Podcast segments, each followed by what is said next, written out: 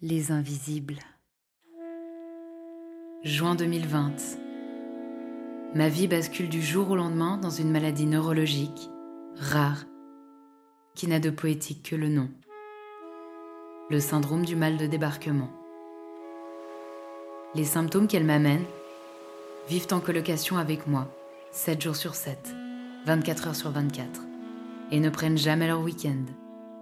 Je n'ai donc pas la place pour un autre combat du moins, c'est ce que je crois.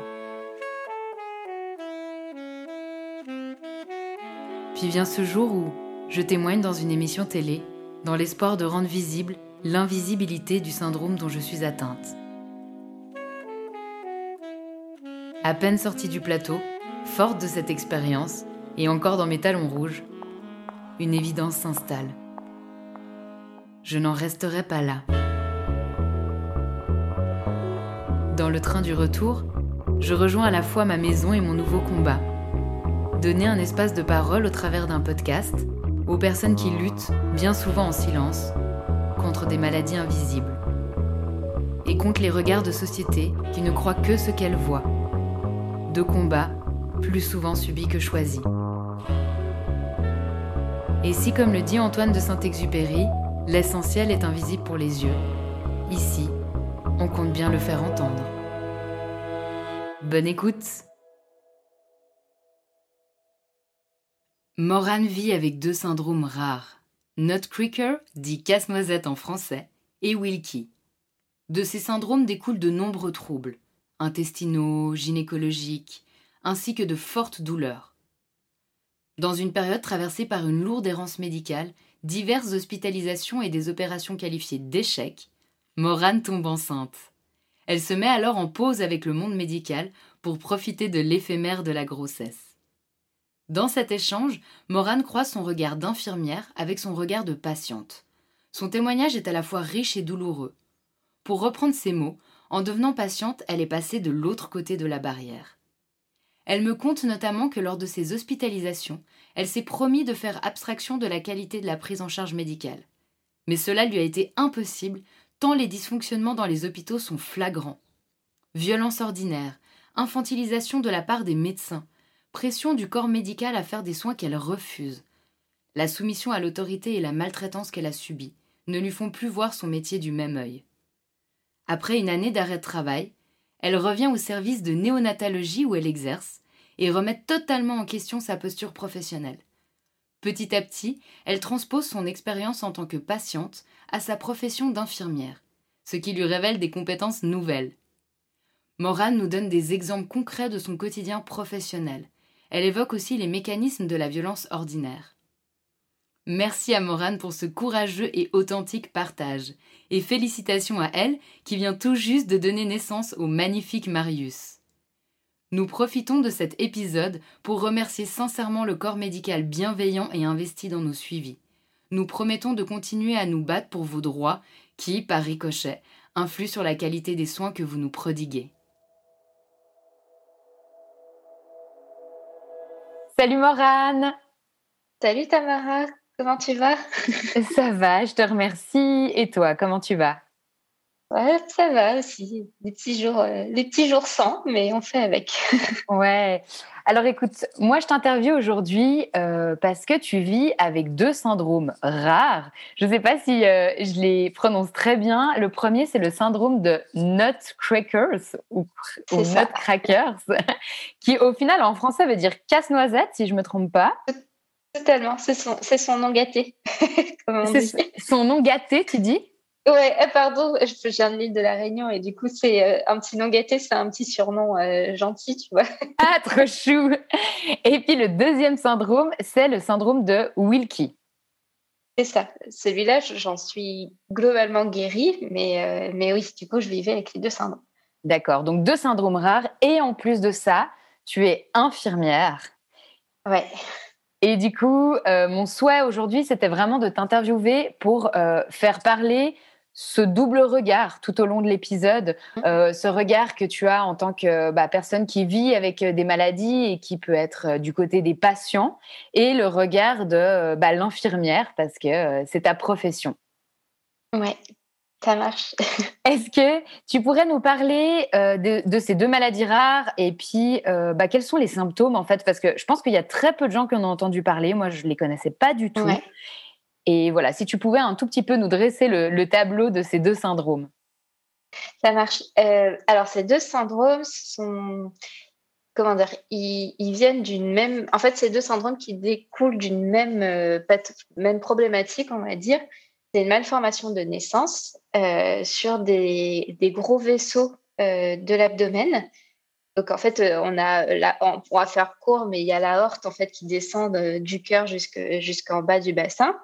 Et ce gros vaisseau, il irrigue, tu sais, tout le, tous les systèmes en bas digestifs, enfin bref. Et dont un autre système, celui qui va irriguer tout le système digestif, qui part de l'artère mésentérique supérieure. Ça s'appelle, voilà, un peu de technique.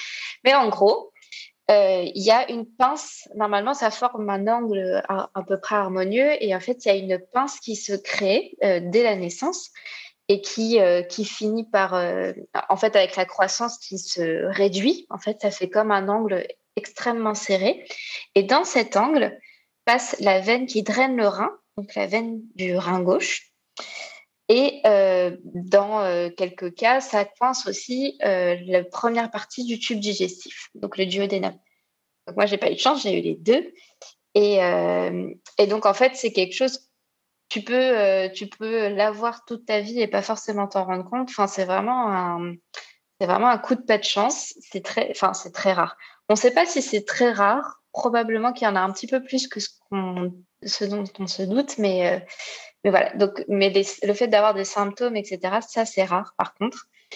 Et euh, donc, du coup, moi, j'avais, ma veine euh, du rein qui était bloquée complètement dans cette pince et la troisième partie, enfin, la fin de l'estomac, en gros. Donc, ça a commencé avec des symptômes digestifs assez brutalement. comment dire, des vomissements, des, des douleurs à l'estomac, euh, j'ai perdu énormément de poids, je pouvais plus m'alimenter. Enfin, ça, ça a été vraiment le, les premiers, euh, comment dire, les premiers signes. Et en fait, et à côté de ça, il y a euh, tout ce qui est une grosse symptomatologie douloureuse avec des douleurs du flanc gauche, dans le dos, du rein, qui descendent en fait jusque dans le pelvis et qui donnent des douleurs qui ressemblent à celles de l'endométriose des douleurs euh, pelviennes constantes. Euh, voilà, avec plein de tout, le, comment dire tout le panel de symptômes euh, urologiques, gynécologiques, voilà. Mais les principales comment dire les principaux symptômes, c'est vraiment les douleurs qui alertent en général et, souvent ce sont des douleurs qui commencent assez tôt dans l'adolescence et auxquelles on ne prête pas forcément attention. Euh, des douleurs, tu vois, des douleurs quand tu as tes règles, des douleurs, euh, voilà. Enfin, moi, moi c'est comme ça que ça avait commencé, mais tout le monde me disait que c'était normal. Et après, ben, on ne sait pas pourquoi chez moi ça a commencé aussi, aussi brutalement, mais du coup, après, c'est, ça a paru d'un coup euh, en février 2019. voilà. Donc, tu n'étais plus une adolescente à ce moment-là? Non, j'étais plus une adolescente. J'avais, je sais plus, 24 ans, quelque chose comme ça. Donc, c'était assez brutal. voilà. Et en fait, comme apparition tous ces symptômes, ils découlent euh, seulement, entre guillemets, mais de cette pince qui bloque une veine au final. Exactement. C'est fou, hein mmh, Vraiment. Et du coup, euh, j'imagine parce que vu que donc ça c'est vraiment lié aux nutcrackers, je le dis avec un super accent. Et donc pas à Wilkie. Euh, en fait, Wilkie, ça va concerner surtout les symptômes digestifs et le nutcracker, il va, il va concerner tous les symptômes euh, douloureux, enfin tout ce qui est douleur, euh, symptômes urologiques et, et, au niveau du rein. Et en fait, ça va créer, en fait, le sang, quand il ne sait pas où aller, il, il, crée des, des, collatérales, ça s'appelle euh, des varices, et ça crée une congestion pelvienne euh, qui donne des douleurs dans le pelvis. Donc en fait, c'est l'association des douleurs dans le flanc gauche, dans le pelvis, etc. En fait, c'est deux symptômes. c'est le nutcracker. Ok. J'ai l'impression que ces deux symptômes se superposent un peu. C'est ça, c'est la même chose. Enfin, ça, vient de la même chose, mais euh, tu peux avoir un cracker, mais ne pas avoir le Wilkie. Euh, avoir un Wilkie sans avoir le nutcracker, c'est assez rare, mais tu peux avoir un Wilkie très prononcé et, un nutcracker qui est léger. Ça, ça dépend, mais en fait, c'est la même pince qui coince ces deux, ces deux systèmes, en fait. Hmm.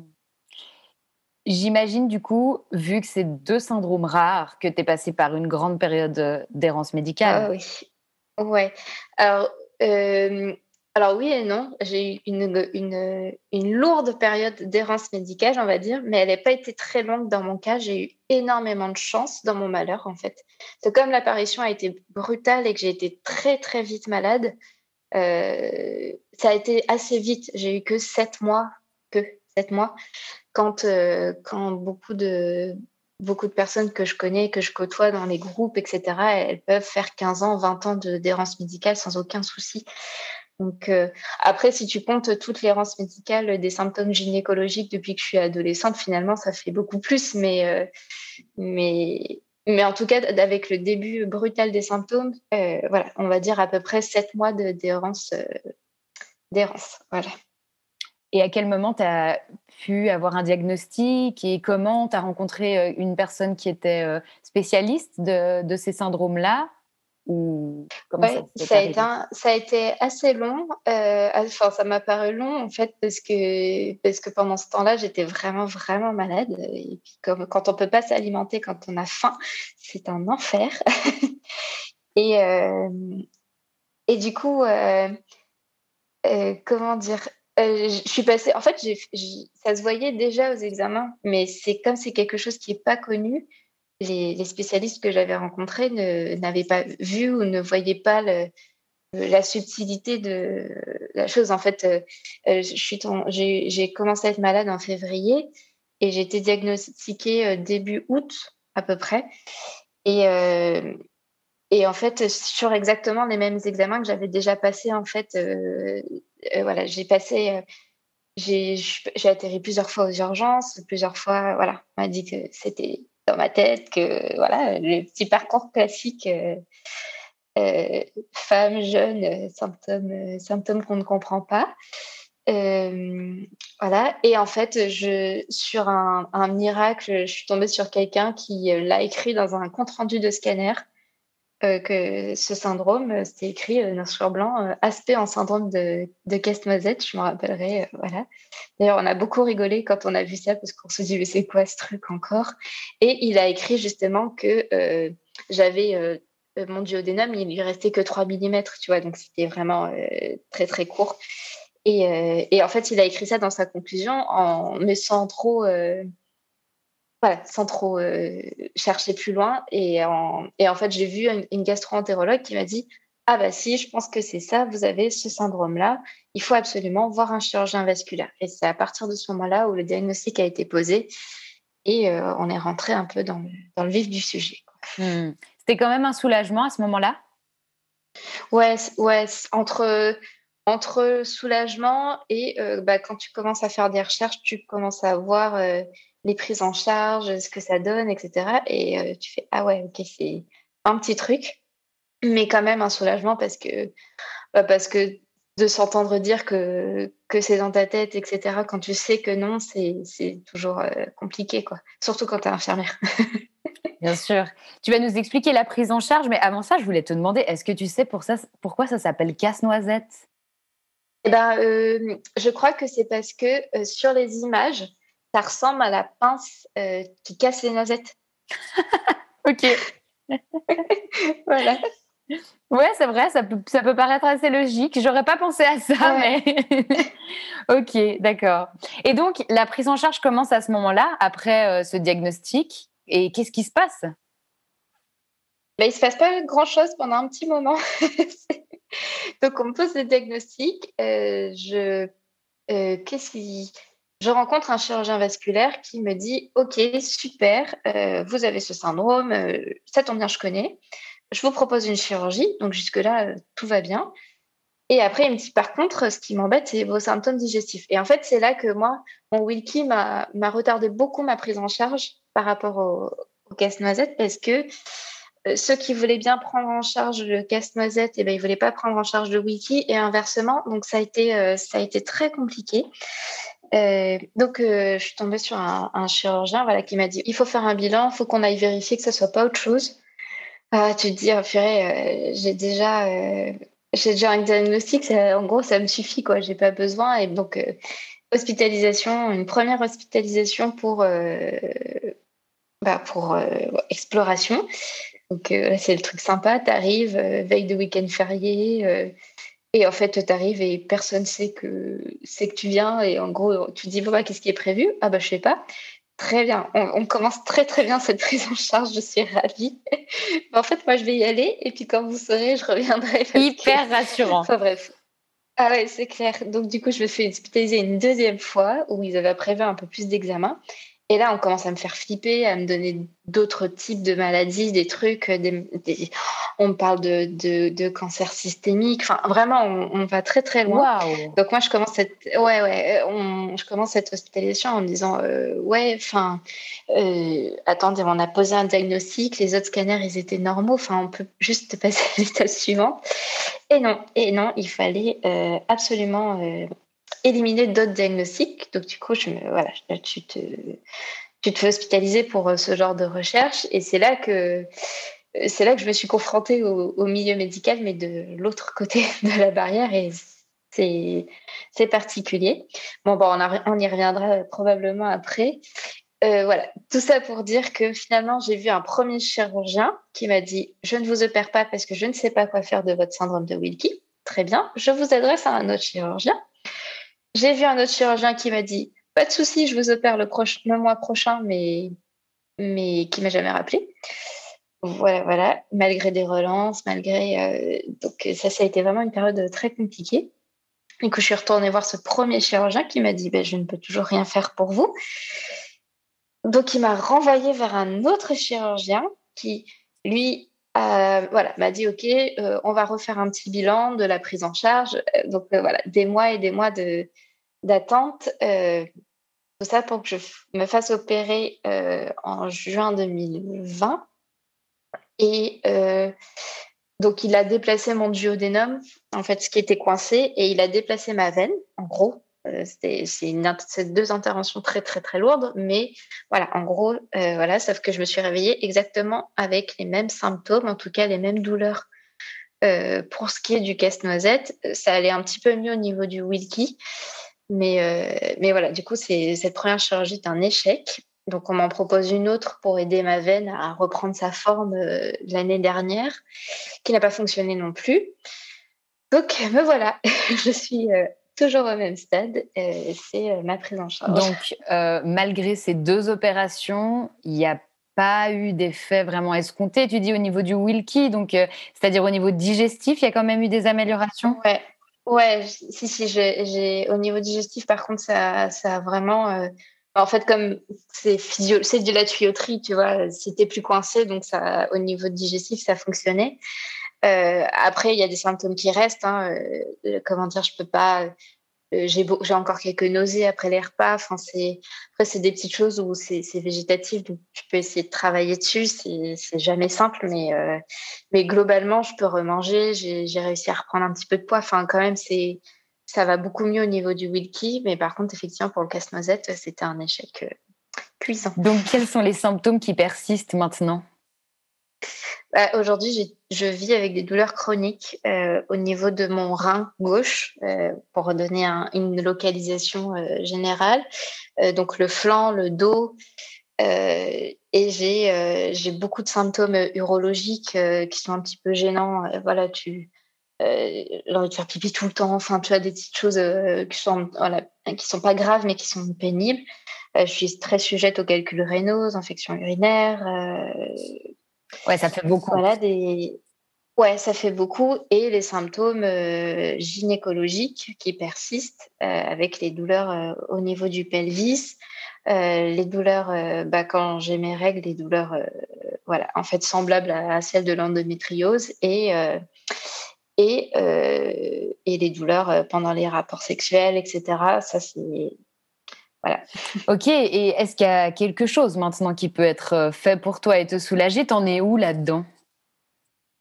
Eh ben, euh, alors moi, j'en suis, je fais une petite pause de, médicale parce que j'ai découvert que j'étais enceinte entre-temps. Donc, c'était hmm. une super nouvelle.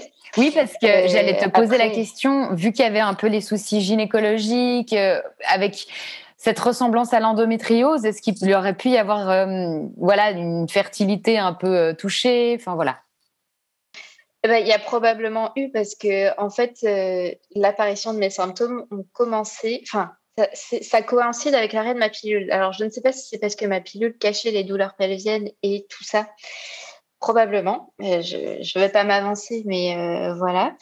Et euh, on a quand même, euh, bon, après il y a eu euh, toute cette phase d'hospitalisation, d'opération, où on est passé à autre chose, mais, mais les symptômes ont commencé au début du projet bébé.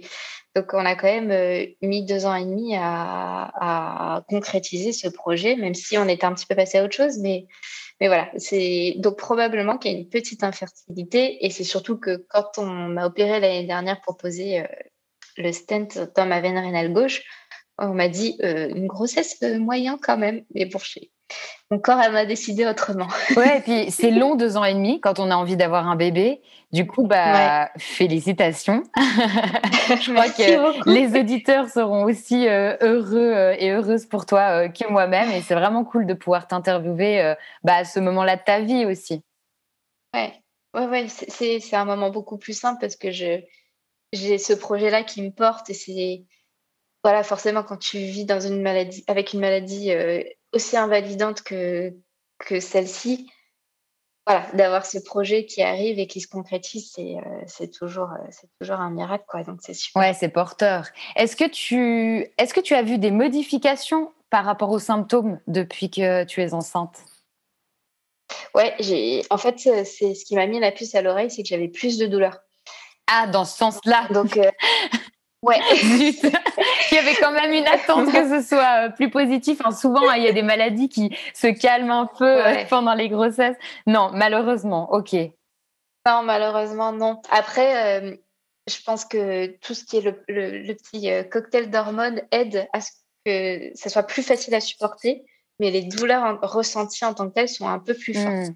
Donc actuellement. Voilà, surtout là sur la fin. Ah ouais, parce que t'es à combien de mois? Eh ben, je suis à 7 mois et demi et j'accouche dans moins d'un mois. Donc, oh punaise Très très vite. pas que ça arrive pendant l'interview. non, t'inquiète, t'inquiète. Euh, du coup, tu disais, tu fais une pause maintenant. Ouais, je fais une pause. Euh, en fait, j'ai rencontré. Euh, en fait, je fais, une, je fais une, pause juste avant que je sache que je suis enceinte. J'avais déjà contacté deux spécialistes qui s'y connaissaient un petit peu plus. Le premier, ça c'est euh, voilà, sachant que j'ai traversé la France quand même pour euh, d'un bout à l'autre pour euh, aller le rencontrer. Donc il m'a un peu promis mon émerveil, une prise en charge super. Maintenant, bah évidemment, quitte à dénigrer le travail qu'avaient fait ses collègues là où là où je vis. Enfin, tu vois, il est allé un peu loin. Donc moi, je, lui ai fait confiance en, me disant, ok voilà, il est connu, enfin voilà, ça, ça, va bien se passer. Et en fait, euh, c'est c'est un, c'est voilà, une équipe qui, qui, commence à avoir mauvaise réputation et qui qui m'a un peu laissé en plan euh, complètement euh, à, poil dans un bloc. Il m'a dit non bah c'est pas ça, allez voir ailleurs, en gros. Okay. Voilà. Et euh, donc, du coup, euh, j'ai contacté un autre, euh, un autre chirurgien qui s'y connaît aussi. Et probablement qu'il y aura une autre chirurgie, mais il a une liste d'attente énorme. Donc, ce ne sera pas pour tout de suite. Et, voilà, et puis je pense qu'il y a des moments où tu as besoin aussi de faire un break parce que ça s'est vachement enchaîné au final. Ça fait que ça fait que trois ans au final que je suis malade, que un an an et demi que j'ai été opérée. Enfin, j'avais besoin aussi là de. C'est tombé à point nommé en fait. Hmm. Ouais, puis j'entends, mais des fois, c'est pas évident. Il y a une sorte de dilemme euh, des personnes atteintes de maladie, c'est-à-dire qu'il y a un bout où tu as besoin de trouver des solutions pour aller mieux. Donc, tu cours un peu les médecins, tu es tout le temps en train de chercher des solutions, tu te formes beaucoup aussi euh, en tant qu'autodidacte hein, euh, et au, sujet de la santé. Et en même temps, euh, entre les symptômes et des fois les états de fatigue chronique tellement énormes, bah en fait, tu as besoin de pause. Puis c'est pas toujours évident, je trouve, de faire parler ces deux parties. Mm, mm, exactement. Alors la grossesse a peut-être permis ça aussi à ce moment-là, de, de un peu t'obliger à ok c'est pause. Ça veut pas dire que j'y reprendrai pas, mais là j'ai ce petit moment dans ma bulle quoi. C'est ça. En fait, tu euh, comment dire, c'est comme si ton ton corps t'imposait une. En fait, tu sais, tu deviens avec la notion de patient expert, etc. Tu vois qui revient. Tu es tellement expert dans ta maladie quand tu vas, tu cours un peu les spécialistes comme tu dis quand il t'arrive quelque chose que tu ne connais pas du tout, ça te permet de faire OK, ben, je vais me concentrer sur ce, truc nouveau là que je connais pas du tout et qui, qui est hyper éphémère et que et voilà pour euh, tout faire. Mmh. ouais. Et du coup, bah, c'est vrai que je voulais te poser un petit peu la question parce que tu as, eu ce, tu as encore bah, ce rôle de tu es patiente en fait dans, euh, dans mmh différents hôpitaux, euh, cliniques ou, ou, je ne sais.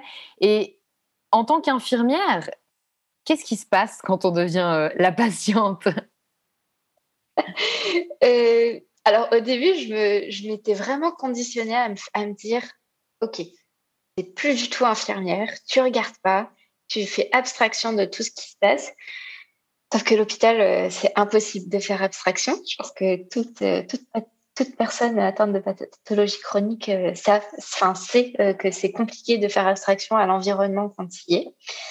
Euh, ça, a été, euh, franchement, euh, j'en attendais pas grand-chose parce que je savais que ça allait être compliqué parce qu'il y a des dysfonctionnements à l'hôpital et que et que c'est pas simple de se faire prendre en charge, qu'on soit infirmier ou pas infirmier, hein, de toute façon. Mais je m'attendais pas à ce qui ça soit aussi flagrant en fait, et que ça se répercute sur la relation la relation que tu as clairement avec les soignants, euh, que ce soit infirmier ou médecin. Euh, et, j'avoue que je me suis pris une grosse claque, vraiment. Enfin, euh, je me suis pris une grosse claque dans le sens où je m'attendais pas à être aussi maltraitée. Ok, carrément. Vraiment. Ouais, ouais, ouais, vraiment. Je, je, je pensais pas que. je, savais que ça existait, je, je mais je, je, pensais pas. Tu vois, j'ai fait, j'ai fait trois, quatre services différents à peu près euh, sur des hospitalisations et ça s'est retrouvé dans tous les services. Donc c'est pas c'est pas une pas qu'une question d'une équipe, c'est pas enfin ça c'est ça qui m'a choqué, c'est que c'était la répétition des endroits. Et en fait, je me suis rendu compte qu'il y avait plus de, de services où c'était euh, comment dire, c'était chouette que ça se passe bien, enfin comment dire que en fait que le fait que ça se passe mal c'était énorme et qu'en fait quand on discute avec d'autres personnes tu te rends compte que ouais bah c'est pareil partout. Euh, ça se passe pas bien dans les services les personnes se sentent mal dans les hospitalisations. Et moi ce que je ressentais je me disais ah mais c'est parce que tu es infirmière tu regardes trop enfin tu vois même si je m'étais conditionnée je me disais t'es trop euh, trop regardante et en fait bah non c'est vraiment quelque chose d'assez général. Et je me suis pris une grosse claque pour ma profession, honnêtement. Hmm. Du coup, toi, tu as observé une dysfonction du corps euh, médical, des soins infirmiers, j'ai l'impression au niveau presque un peu macro, parce que tu as eu cette expérience, en tout cas sur 4-5 services et lieux. Est-ce que tu arriverais à donner euh, des exemples vraiment individuels, au final, que tu as vécu euh, dans ta, ton expérience de patiente Oui, oui, oui. Si, si, je peux.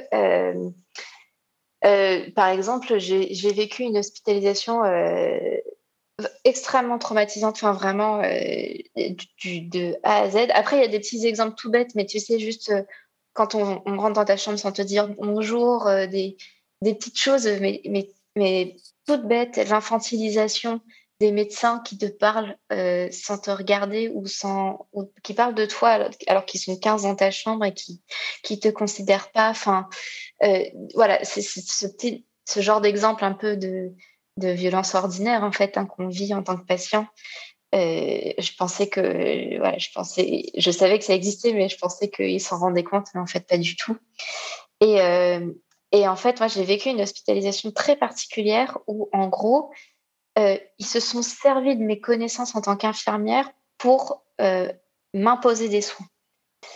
Et, ça a été, ouais, vraiment, ça a été. Euh, je, pensais pas vivre ce genre de truc en, en 2020. Enfin, vraiment, c'était c'était particulier. on, comment dire On m'a imposé un soin que je voulais pas. Enfin, j'avais refusé dès le départ avant même d'être hospitalisée, j'avais dit que voilà, je, venais, il n'y avait pas de souci, mais que ce soin-là, je n'en voulais pas parce que pour moi, je ne le jugeais pas utile dans ma prise en charge. Mais, et en fait, premier jour, un médecin qui arrive, qui, enfin, l'infirmière me pose ma perfusion et elle me dit bon ben je reviens plus tard pour euh, vous poser c'était pour me poser une sonde nasogastrique que comme je perdais du poids et je vomissais le truc c'est que euh, je savais enfin physiologiquement moi avec mes connaissances je savais que ça allait pas m'aider. Je, voilà et puis je faisais probablement un gros blocage psychologique j'étais pas prête mais l'accompagnement a fait que de toute façon on ne m'a pas permis d'être permis d'être absolument pas Non, voilà. Et du coup, euh, je suis arrivée et tout de suite, elle me dit Bon, bah voilà, je vous pose la perfusion et je reviens pour la, pour la sonde. et là, tout de suite, je lui dis Bah non, en fait, euh, ça a été convenu que je venais, mais que je ne venais pas pour ça. D'accord. Et en fait, je suis restée hospitalisée six jours. Euh, pendant quatre jours, j'avais une pression des médecins qui venaient à 4-5 dans ma chambre pour me dire Bon, bah la sonde, c'est bon, on la pose ah, aujourd'hui. et tu vois, tu te dis et là, tu te dis, bah non, en fait, euh, j'ai dit non dès le départ, donc non. Et donc, il y avait un médecin qui venait, après chef de service, après. Euh, enfin, en fait, tu vois, c'était sans fin. Euh, alors que, tu vois, j'en discutais un petit peu avec les infirmières qui, pour le coup, elles, comprenaient mon, mon, point de vue. Donc, elles n'étaient pas tellement dans l'accompagnement, mais elles n'étaient pas non plus dans le forcing. Donc, c'était plutôt pas mal. Donc là, c'était vraiment médical. Et en fait, et en fait ils, m'ont tellement mis la pression, une pression psychologique en utilisant mes connaissances. Ils me disaient Ouais, mais vous êtes infirmière, vous savez les risques. Euh, si vous faites ça, personne ne voudra vous opérer. Il n'y a aucun anesthésiste qui va vouloir vous endormir. Enfin, tu vois, c'était vraiment. Euh, ils, se servaient, en fait, de, tout ce que moi j'avais comme connaissance pour me, pour me faire flipper, en fait. Hein, c'était clairement ça.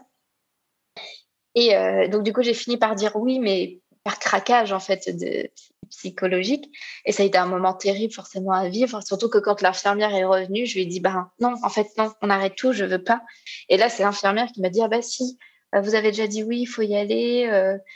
Ouais. Enfin, tu vois, c'était. Euh en fait, ce que j'ai vraiment l'impression, c'est que bah, tu étais dans une sorte de soumission à l'autorité. Hein. On sait très bien quand monsieur en blouse blanche arrive dans notre chambre et puis qu'il nous, il, nous laisse très peu d'alternatives, des fois, à céder à certaines choses, en fait.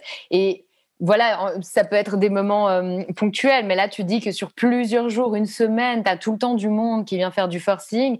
Au bout d'un moment, c'est compliqué aussi avec l'image de toi-même. Tu dis, mais je dois vraiment passer pour, euh, pour la nana euh, voilà, qui, a, rien compris, lourde, qui, fait, qui fait chier tout le monde. Et je pense que c'est difficile, là, en fait, au bout d'un moment, de ne pas, pas être dans cette soumission à l'autorité, quelque part. Et peut-être que c'est quelque chose dont ils ont totalement conscience. On ne parle pas évidemment de tous les médecins ni de tous les infirmiers et infirmières. On non, absolument pas. Mais, euh, là, excuse-moi, mais j'ai un peu de, colère qui monte, ça va vite se calmer. voilà, j'ai repris mon souffle. ça y est, c'est bon. Non, mais voilà, tu vois, c'est des exemples parmi tant d'autres. Et tu vois, ça, c'est un service. Et euh, un mois après, je me fais hospitaliser bah, pour ma chirurgie. Et là, euh, là c'est par exemple, c'était sur la prise en charge de la douleur. Enfin, je comprends, je, je sors d'une chirurgie, on m'a ouvert euh, en deux sur 13 cm, je sors d'un bloc de 5 heures. Enfin, tu vois, tu te dis, euh, bref. Et, et en fait, tout le monde te dit oui, bon, c'est bon. Enfin, tu vois, genre, mais attends, tu veux qu'on échange de place? Parce que clairement, c'est, enfin, je sais pas, je, je, je, je comprenais pas que qu'ils comprennent pas, qu'ils essayent pas de prendre en charge la douleur. C'était très compliqué. Il y avait une banalisation de ta douleur? Ouais, carrément, mais ça depuis le départ, euh, dans, toutes mes hospitalisations, comme c'est une douleur qui est complètement, qui ne se voit pas, qui est invisible, qui se voit pas bien aux examens, qu'on ne comprend pas, euh, et bah du coup, euh, c'était oh, c'est bon, tu vois, en fait, on, en revient à toutes ces problématiques autour de la prise en charge de la douleur, euh, que ce soit euh, sur de la douleur chronique comme de la douleur ponctuelle, par exemple pour une chirurgie ou, euh, ou, autre, ou qui ne sont pas du tout prises en charge. Et est-ce que tu penses que le fait d'être une jeune femme, ça fait qu'on banalise encore plus et qu'on croit encore moins ce que tu vis? Oui, carrément. Carrément. C'est fou. Je ne sais pas pourquoi, hein. je ne sais pas ce qui qui, ce qui fait qu'on est moins cru que, euh, je sais pas, une un homme dans la cinquantaine qui présente les mêmes symptômes. Je, je, caricature beaucoup, hein, attention, mais, mais c'est vrai que le statut femme jeune, euh, et dans mon cas infirmière, m'a beaucoup, beaucoup desservi pour, euh, pour la prise en charge de la douleur. Mais tu vois, par exemple, je me posais la question dans tes études d'infirmière, euh, est-ce que c'est une image qui était véhiculée, la femme jeune? Non, pas tellement. Dans, enfin, dans, dans, quel sens tu veux dire Je sais pas, par exemple, quand vous travaillez sur des vignettes ou des choses comme ça, est-ce qu'il y avait euh, une patiente de 28 ans présente tel symptôme ou c'était toujours souvent des personnes plus âgées? Ouais, c'est beaucoup, euh, beaucoup des hommes, euh, énormément d'hommes mmh. sur les, les, vignettes, ou alors des, des, femmes un peu plus âgées, mais avec des, des, des particularités. Euh, tu vois, sur la prise en charge d'un arrêt cardiaque, par exemple, on ne te mettra jamais un, un, cas clinique avec une femme qui présente des brûlures d'estomac, alors que c'est le premier symptôme, tu vois. On te mettra toujours un homme qui a des douleurs thoraciques, qui a mal au bras. Enfin, tu vois, c'est, je pense que je pense qu'il y a ça et je pense qu'il y a euh, tout ce côté sociétal où euh, une femme jeune, elle, est en bonne santé. Quoi, mmh.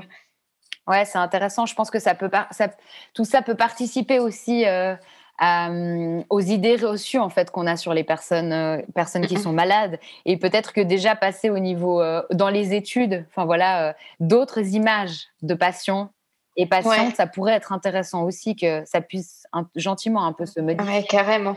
Mmh et du coup, mais j'ai des infirmières qui m'ont dit, hein, euh, dit j'ai jamais eu une patiente aussi jeune, aussi jeune dans mon service. J'ai jamais pris en charge quelqu'un d'aussi jeune. Mmh, ouais. Et euh, du coup, c'est vrai qu'on n'a pas trop parlé de, de, ton travail, enfin du fait que dans, où tu en étais. Euh, je crois que tu as, été pendant une année à l'arrêt, hein, ce que tu m'avais dit hors antenne. C'est ça. Et puis tu as repris le travail à 50% après une année d'arrêt, c'est ça? Ouais. En néonat. Oui, je, suis retournée dans le service où j'étais avant de m'arrêter de travailler. Et du coup, qu'est-ce qui a changé pour toi dans ta manière d'accompagner les patients? Est-ce que tu as donné une plus grande importance au, prendre soin, euh, à l'écoute, à la bienveillance, ou c'est déjà des choses qui étaient complètement là et ton expérience n'y a rien changé? Alors, euh, j'y fais beaucoup plus attention. Vraiment, euh, comment te dire? Le fait de vivre ça et de, et de voir que c'était possible de, de, vivre des choses comme ça encore, ça m'a fait vraiment prendre conscience que, bah, que j'étais toujours moi à une frontière euh, qui était limite franchissable de euh, moi j'ai été maltraitée, maltraitée, violentée, enfin tout ce que tu veux. C'est hyper fort comme mot, mais, mais c'est vrai, c'est une réalité en tant que patiente.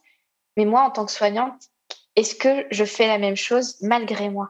Parce que euh, ce qui se passe, c'est que euh, je, crache pas du tout sur. Euh, je crache sur des situations qui se sont passées, mais je, crache pas sur les personnes en tant que telles parce que je ne sais pas dans quelles conditions ça s'est passé de leur côté. Je sais pas. Enfin, tu vois, il y a plein de petits détails. Je, peux pas.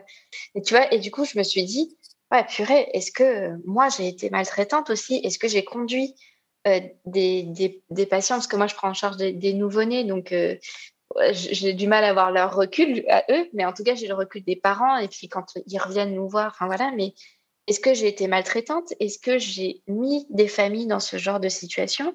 Euh, Franchement, je, me suis vraiment beaucoup remise en question. J'étais déjà quelqu'un qui me remettait beaucoup en question dans mon travail. Mais là, j'avoue que voilà, comme je te disais au début, j'ai pris une grosse claque et je me suis dit, OK, euh, où est-ce que tu en es, euh, qu'est-ce que tu as pu faire vivre à tes patients? Et du coup, quand je suis revenue, eh ben, c'était presque très compliqué pour moi parce que j'avais trop peur de faire mal les choses. Tu vois, j'étais vraiment dans une position où je me disais, attends, euh, là j'ai dit ça, est-ce que ça va impacter mon, mon, mon, petit patient ou euh, ses parents? Euh, Est-ce que je peux aller trop loin dans mes propos? Est-ce que j'en ai dit pas assez? Enfin voilà, le, la balance, on va dire, a été vraiment un peu difficile à, à trouver. Ouais, c'est vraiment ça. Et, euh, et du coup, euh, petit à petit, tu, tu, te remets dans le truc et tu, tu, tu comprends que euh, si tu veux être la meilleure version de toi-même, en fait, il faut prendre tout ce bagage et l'analyser et, et, et, le transposer dans son travail. Donc, effectivement, je pense qu'aujourd'hui, je fais beaucoup plus attention à tout en fait. Je suis dans une hyper vigilance constante par rapport à, l'environnement de mes patients euh, et de leur famille, parce que du coup, euh, moi, je, prends en charge les deux, pas que mes patients.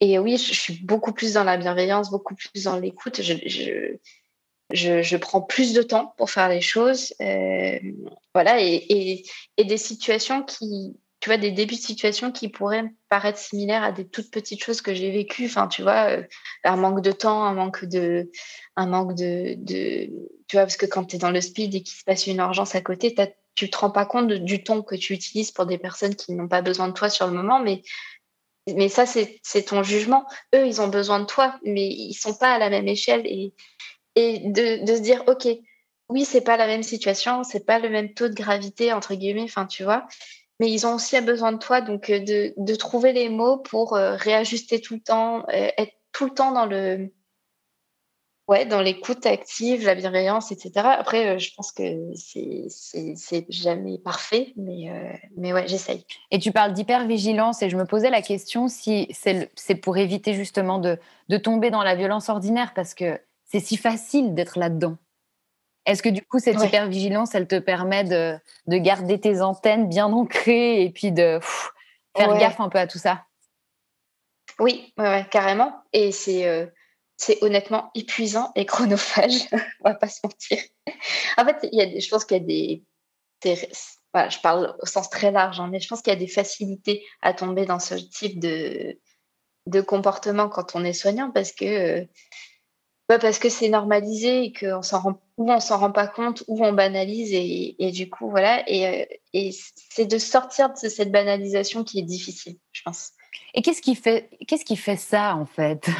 Qu'est-ce, qui, qu'est-ce qui crée cette violence ordinaire? Est-ce que, je sais pas, c'est les conditions de travail? Est-ce que c'est, l'épuisement? Est-ce que c'est la routine? Toi, en tant qu'infirmière, tu dirais que ça vient d'où?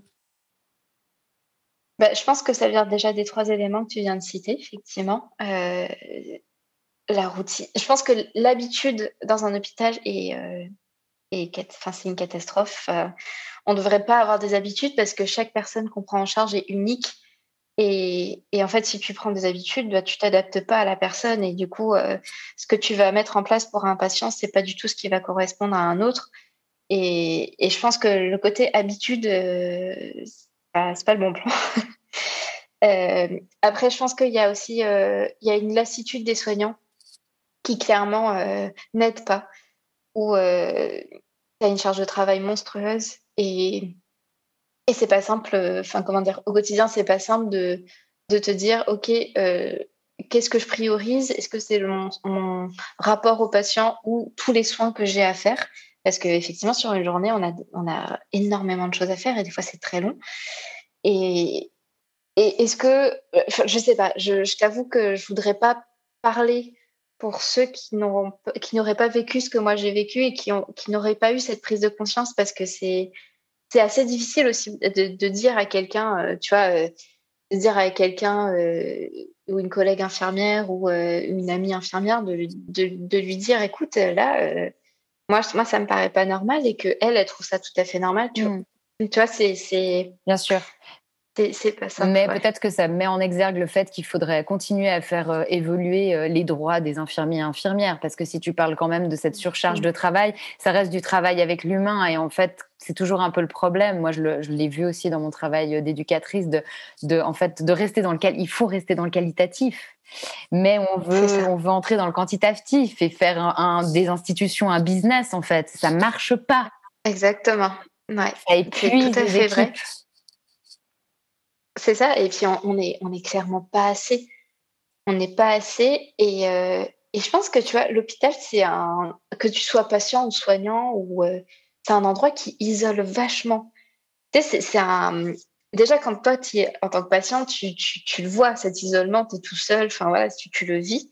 Mais en tant que soignant, c'est, ça marginalise beaucoup de bosser à l'hôpital parce que c'est un, un microcosme euh, un peu particulier. Et je pense que même si on travaille dans des grandes équipes, etc., quand on est face à notre patient, on est seul, on est totalement seul, seul parce qu'on reste des humains avant tout, on reste des personnes avec euh, notre caractère, notre vécu, notre quotidien, enfin c'est euh, notre bagage. Euh, si on n'a pas dormi la veille, on est quand même là. Enfin, tu vois, c'est des, c'est, voilà. Et je, pense que cette concentration de personnes, bizarrement, ça est seul et, ça n'aide pas à ce que ça se rajoute à tout ça, ça se rajoute à ce côté, euh, à ce côté, on manque de personnel, on, on, est épuisé et il faut que ça change profondément et, ça se rajoute au mal-être euh, du soignant en règle générale. Mmh. Ouais, je, me posais la question si des fois euh, certains horaires aussi pouvaient créer ce, ce, sentiment de solitude par rapport à la vie sociale extérieure. J'ai un exemple en tête, j'étais en clinique dernièrement et puis il y a un infirmier qui a fait trois fois la nuit d'affilée. Et en fait, il me disait, donc, il, terminait sa nuit vers 7 heures le matin, il dormait toute la journée jusqu'à 17 heures et il revenait à partir de 18 heures au travail. Mm. Et il refaisait une nuit, trois fois de suite. Et j'étais là, en pensant à lui, je me suis dit, mais il, il, a plus de vie sociale quand il fait ça. Enfin, et comment tu t'occupes même juste de, ton foyer, de ta famille, de, tes activités sportives, tes ben, loisirs. En fait, tout ça, c'est en stand-by. Et puis, je pense que ça doit, ça doit tirer aussi un peu sur la corde des fois. Hein. Oui, carrément, carrément. Et puis, en plus, de, en plus des horaires, en plus de tout ça, on a tout ce que tout qu'on nous demande de faire en plus, les horaires supplémentaires, euh, quand tu es rappelé sur tes congés. Enfin, tu vois, moi, j'ai été quand même pas mal protégée de ça euh, grâce à mon mi-temps thérapeutique pendant un an. Et malgré ça, euh, tu vois, je, censée, j'étais censée bosser à 50% et sur la période de Noël, j'ai bossé l'équivalent d'un 80-90%. Et, et en fait, tu te dis, mais je ne vais pas y arriver. Enfin, vraiment, tu as, des moments où, où là, je me suis rendu compte que mon temps partiel m'aidait beaucoup euh, dans ma vie quotidienne, mais que, mais que enfin, c'est épuisant, en fait, comme rythme. Et euh, même s'il euh, il y a certaines horaires qui te permettent d'être un peu plus libre, entre guillemets, dans ton quotidien, mais c'est, je pense que oui, je pense que de toute façon, tu as ce côté-là où les horaires, ça aide pas, et ce côté où bah, personne comprend ce que tu fais comme travail quand tu travailles à l'hôpital, donc ça n'aide pas non plus. Ouais. Je voulais revenir un petit peu sur ta manière, enfin les manières dont tu as changé dans ton travail, les choses qui ont un peu bougé depuis que tu, es, tu as été et tu es patiente. Est-ce que tu aurais vraiment des, exemples concrets d'accompagnement de famille ou de patients où tu sens qu'il y a quelque chose qui a bougé en toi? Euh, Ouais. Alors, je pense que il y a plein de petits. C'est pas des, des, grands changements, c'est plutôt intuitif, mais euh, euh, déjà, je pense que j'ai affiné euh, mon regard clinique sur plein de trucs. Euh, par exemple, par exemple sur la prise en charge de la douleur, mais peut-être parce que moi c'est quelque chose qui me concerne très fortement. Et je peux te donner un exemple un peu basique, mais il y a pas, il y a quelques temps de ça, je vais récupérer un bébé au bloc opératoire qui sort d'une chirurgie. Et en fait, euh, je l'entends pleurer juste dans l'interphone. Euh, donc, euh, tu vois, il était, on était quand même encore à quelques mètres de distance. Et en fait, j'arrive face à ce bébé et je le vois. Il a très mal, il est très douloureux. Et, et tu vois, je dis, à la, je dis à la dame de la salle de réveil, je dis, mais vous lui avez donné quelque chose? Elle dit, oui, oui, on lui a donné un truc il y a 3-4 heures, mais bon, il a pas mal, il a juste faim, ce bébé, il cherche à téter. Et, en fait, bon, je juge pas, c'est son regard, c'est elle ce qu'elle elle interprète de la situation. Et en fait, je lui dis, mais pas, pas du tout. En fait, cet enfant, il a très très mal et et, et c'est, enfin, bon, tu vois, je me suis un petit peu énervée. Bon, bref. Et du coup, euh, je le ramène et je dis à mon médecin, hors de question que je le touche avant qu'on on mette un antidouleur parce que euh, c'est quelque chose qui va s'ancrer parce que voilà, après, ça fait forcément écho à, ce que tu vis, mais tu vois, et là-dessus, par exemple, sur mes prises en charge au niveau de la douleur, je fais hyper gaffe. Je fais hyper gaffe parce que euh, une douleur, ça se mémorise, surtout chez des tout petits comme ça, où la douleur, elle est généralisée, ils savent pas où est-ce qu'ils ont mal, donc c'est hyper compliqué. Et, je pense que là-dessus, par exemple, je suis hyper, euh, hyper pointilleuse, voire, euh, voire trop que je vais être euh, sur le dos des médecins tout le temps. Non, il faut lui mettre quelque chose, il a mal. Enfin, et à la fois, ça, j'ai des parents qui m'ont remercié. Enfin, tu vois, dans une autre situation, euh, on comprenait pas, euh, on comprenait pas pourquoi un bébé pleurait. Et en fait, je me suis dit, ben, il a peut-être une douleur. Et enfin bref, et la maman m'a remercié en me disant, Ouais, vous aviez raison, ça y est, je retrouve mon bébé. Je sais, je sais que c'est, je, savais qu'il y avait quelque chose qui allait pas, mais je trouvais pas. Enfin, tu vois, je pense que par exemple là-dessus, c'est, euh, c'est hyper, euh, ça va vachement aider à, à, prendre le temps de, de, d'observer des choses que je ne faisais pas forcément, que tu donnes un médicament machinalement, mais tu regardes pas si ça a fonctionné. Enfin, là-dessus, euh, j'étais, voilà, c'est parce que tu n'as pas le temps, mais là, je prends le temps. Je prends le temps aussi de, d'écouter beaucoup les parents tu vois, si ça doit me prendre une heure, et ben ça me prend une heure, c'est pas grave. Euh, si j'ai rien d'urgent, évidemment, à côté, mais euh, voilà, je prends ce temps euh, d'observer d'observer les comportements des parents, d'observer des réactions aussi, qu'elles soient positives ou négatives, parce que tu as des parents qui réagissent très violemment des fois et tu te dis, OK, on va se poser, c'est pas grave, venez, on va parler, ça va, on va peut-être y passer euh, l'après-midi, mais c'est pas grave, on va y aller. Euh, c'est des choses que je, faisais pas et que je prends le temps de faire. Euh, rassurer un bébé pendant deux trois heures, ben s'il faut rester deux heures avec lui dans les bras, eh ben je resterai deux heures avec lui dans les bras. Après, toute proportion gardée, évidemment. Si, si je peux pas faire autrement, je peux pas faire autrement. Ou alors je délègue, j'envoie quelqu'un pour m'aider. Mais j'essaye d'être à l'écoute de la moindre de la moindre petite détresse pour pas qu'elle s'installe. Ouais, au final, on se rend compte que le soin, c'est quelque chose de plus vaste que la prise en charge physique. Ouais. Et euh, j'avais envie de rebondir sur, euh, sur ce que tu racontes euh, avec une, situation personnelle qui m'est arrivée, donc encore une fois dans, dans cette clinique. Euh, mmh. en Suisse. Et puis, euh, donc en fait, j'étais dans cette clinique depuis, euh, je sais plus, peut-être une dizaine de jours et c'était la catastrophe, mes symptômes. on était en altitude et je pense que ça a vraiment amplifié. J'étais entre 8 et 10 sur 10 de symptômes tous les jours. J'ai eu des phases où j'ai eu des infirmiers qui ont dû carrément m'apporter à la douche. J'arrivais même plus à me déplacer tellement je tanguais. Et, enfin bref, c'était absolument ignoble. Bref, un soir, je finis par craquer total, de, de, de vraiment moralement j'étais super triste et super mal et tellement déçue parce que j'en attendais beaucoup de cette euh, clinique où j'étais censée me reposer. Et puis, euh, et puis là, il y a une, infirmière à qui j'ai pu juste lui dire est-ce qu'on peut parler quelques minutes? Et à ce moment-là, elle m'a dit bah là, j'ai pas le temps, mais je reviens vers vous après. Et rien que ça, ça a su m'apaiser sur le moment où, même si elle n'a pas pu être disponible tout de suite, le fait qu'elle me dise je reviens, c'est contenant, ça rassure, ça amène un peu de chaleur. Et chose qu'elle a fait, hein, elle est revenue peut-être une ou deux heures plus tard, mais qu'importe, moi j'avais déjà pu être rassurée, puis elle a pris ensuite cinq minutes de son temps pas plus. Donc, c'est aussi pour montrer que des fois, ça demande pas des heures, mais elle a juste pris cinq minutes pour débriefer un peu avec moi, puis que je puisse juste lui déposer. En fait, je suis triste. En fait, je suis en colère. Je suis venue ici en pensant que ça allait m'aider d'avoir aucune charge mentale du quotidien sur mes symptômes, mais en fait, pas du tout. Donc, elle a juste pu entendre sans amener une réponse révolutionnaire. Mais voilà. Et le lendemain matin, je pars au petit déjeuner et quand je reviens dans ma chambre, je trouve sur mon lit euh, un petit euh, un petit écriteau euh, qui dit rendez-vous avec la psy à telle heure. Et tout ça était tellement contenant ça m'a fait beaucoup de bien en fait parce que je me suis dit bah elle en a certainement parlé à l'équipe du fait que ce serait bien que je puisse parler avec un psy de, tout ce qui se passe.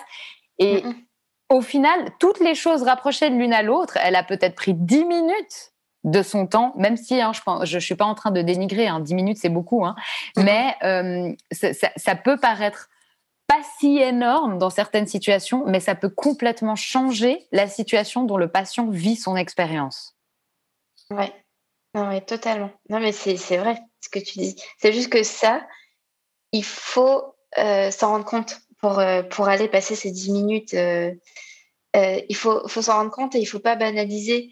Un, patient qui pleure, c'est pas normal. Enfin, c'est pas que c'est pas normal. Il, exprime quelque chose et il, et il te demande de l'aide.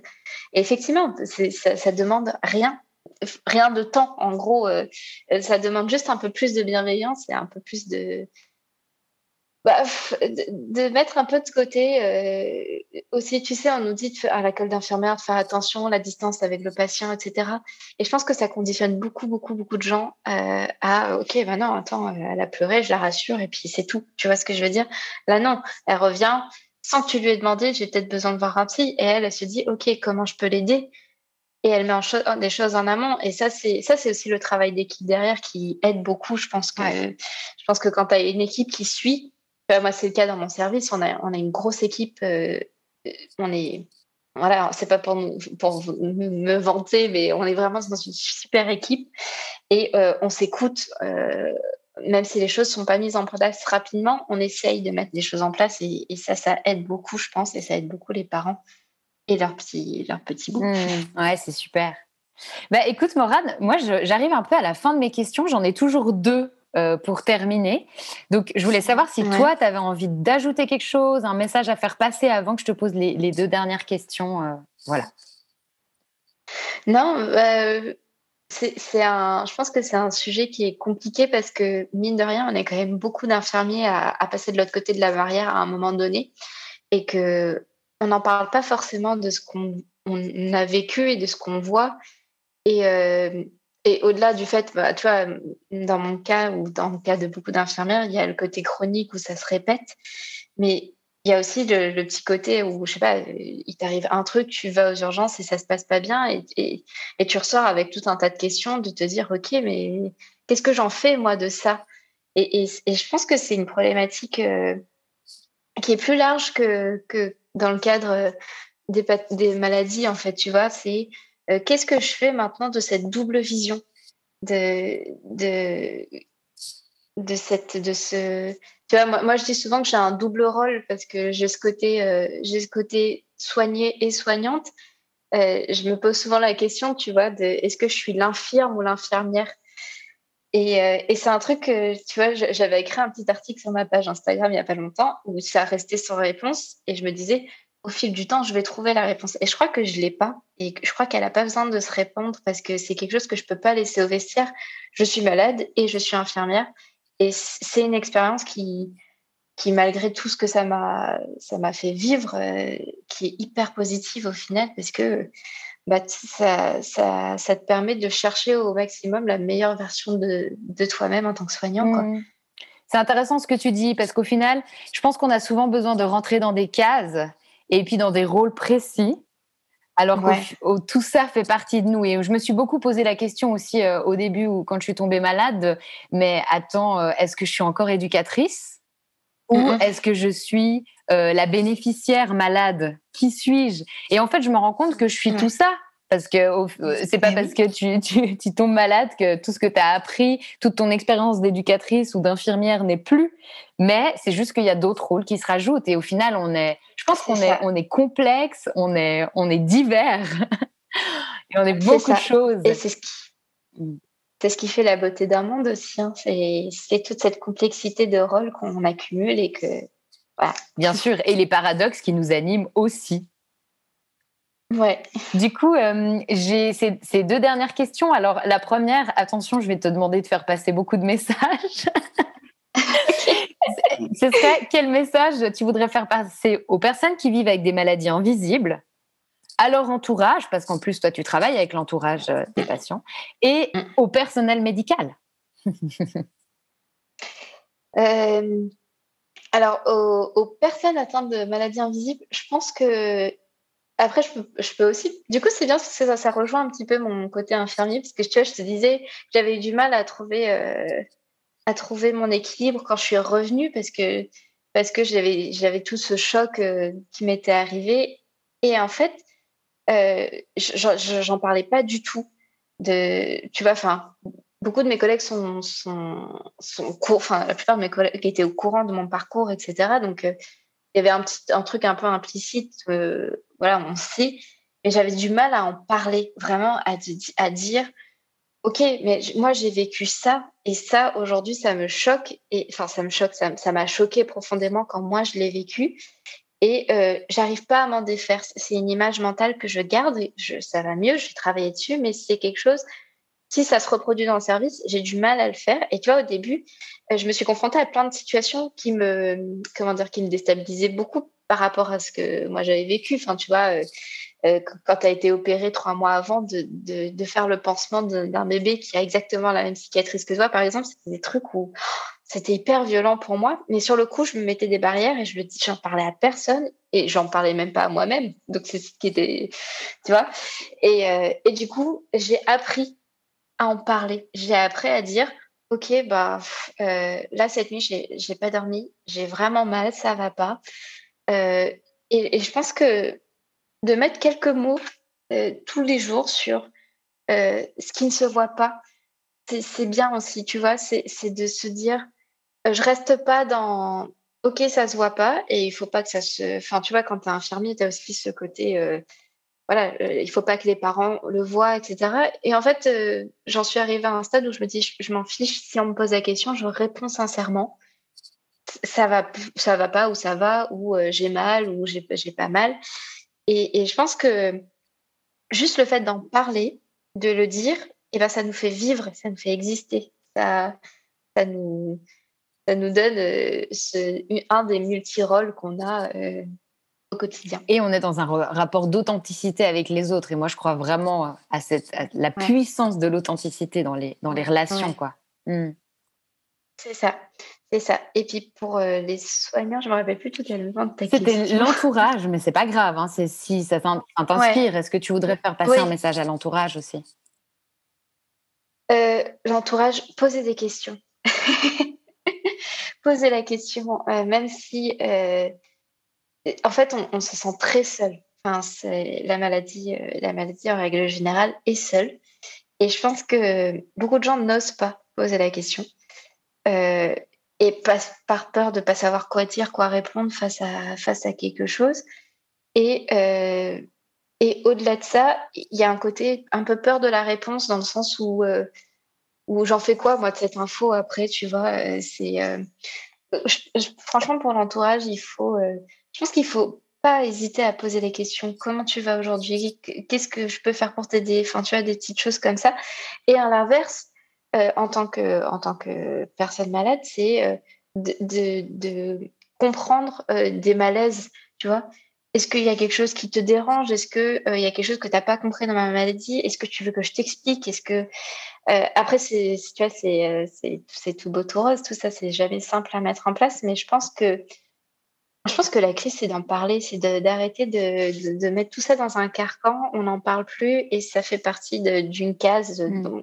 une carte qu'on sort euh, comme ça. Genre, euh, voilà, je pense que je pense qu'en parler, c'est tout simplement. Mm. Et au personnel, au personnel médical? Euh, Du coup, dans quel sens? Parce que ah bah, ce qui devient. Ah oui. ah, c'est une question qui est pas simple, celle-là. Euh, au personnel médical, je pense que je pense qu'il faut voir au-delà de la blouse. Si je peux, si je peux me permettre, genre euh, euh, d'arrêter de, voir tout avec le prisme du soin. Tu vois, c'est ce que tu disais. Le soin, ça a une, dimension beaucoup plus large que, que juste la prise en charge en tant que telle. Enfin, dans une prise en charge, il y a effectivement il y a tous les soins en tant que tels comment dire, euh, physiques, les perfusions, les prises de sang, les... mais on ne prend pas en charge euh, des corps, on prend en charge des personnes, on prend en charge des, des vies, des, des, des vécus, des, des, des histoires. Il n'y a pas que l'enveloppe, il n'y a pas que le matériel. Hmm. C'est ça, il n'y a pas que le matériel. Et, euh, et en fait, les gens qui arrivent devant nous, ils ont, ils ont un bagage et on n'a pas besoin de connaître toute leur vie.